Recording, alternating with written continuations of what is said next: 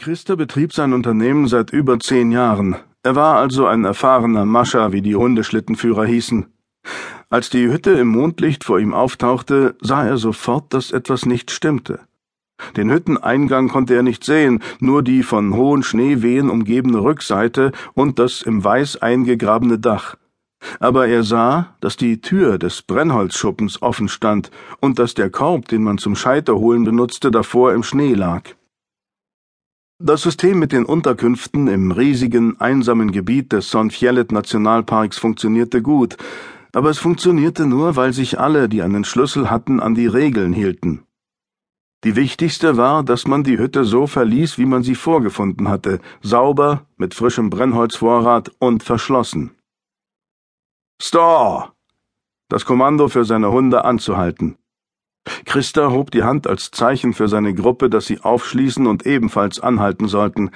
Er wies die Leute an, die Schneeanker in den Boden zu schlagen und bei ihren Schlitten zu warten. Er selbst fuhr auf die Hütte zu. Was er dort vorfand, musste er später bei der Polizei sehr genau zu Protokoll geben. Ein umgestürzter Schlitten vor dem Eingang der Hütte, ein einzelner, halb verhungerter, knorrender Hund, der noch in seinem Geschirr hing, die rechte Vorderpfote gebrochen, die offene Tür zur Hütte.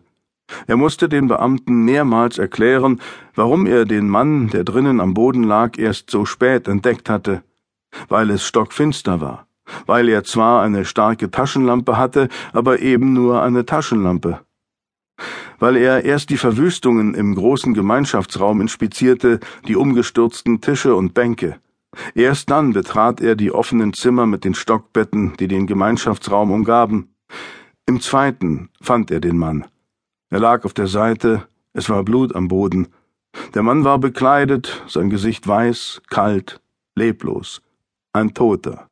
So schien es jedenfalls. Früher war Christa Feuerwehrmann in Stockholm gewesen. Er hatte also gute Nerven und wusste, wie man in solchen Situationen vorging. Mit Bedacht und klaren Prioritäten. Als erstes breitete er zwei Decken über dem Mann aus, dann schnürte er die Ladung auf seinem Schlitten auf und förderte das alte Satellitentelefon zutage. Es gab hier kein Mobilfunknetz. Ein Rettungshubschrauber würde in 55 Minuten vor Ort sein. Danach kümmerte sich Christa um seine Reisegruppe. Die Hunde mussten versorgt, es musste Feuer gemacht werden. 24 Stunden später, am Abend des ersten Advents, bot die Hütte an dem sanften Bergrücken des Fjellduken ein anderes Bild. Drinnen war aufgeräumt. Feuer prasselte im Ofen und in zwei Kaminen. Gaslampen verbreiteten ein gemütliches Licht. Man war schon damit beschäftigt, den Rehrücken zuzubereiten. Die erste Flasche Champagner war geöffnet. 200 Kilometer entfernt, auf der Intensivstation des Krankenhauses von Sundsvall, lag der Mann, den man in der Hütte gefunden hatte. Im Hubschrauber hatte man festgestellt, dass er noch lebte. Er hatte zwei Schusswunden. Eine Kugel hatte im Oberschenkel, die andere in der Lunge gesteckt, nahe am Herzen. Man hatte ihn umgehend operieren müssen, auch wenn der Mann dramatisch unterkühlt gewesen war.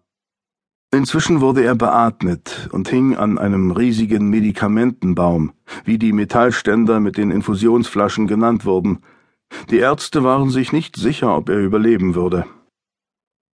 Seine Identität war zunächst nicht festzustellen. Er hatte keinen Ausweis bei sich oder sonstige Hinweise darauf, wer er war.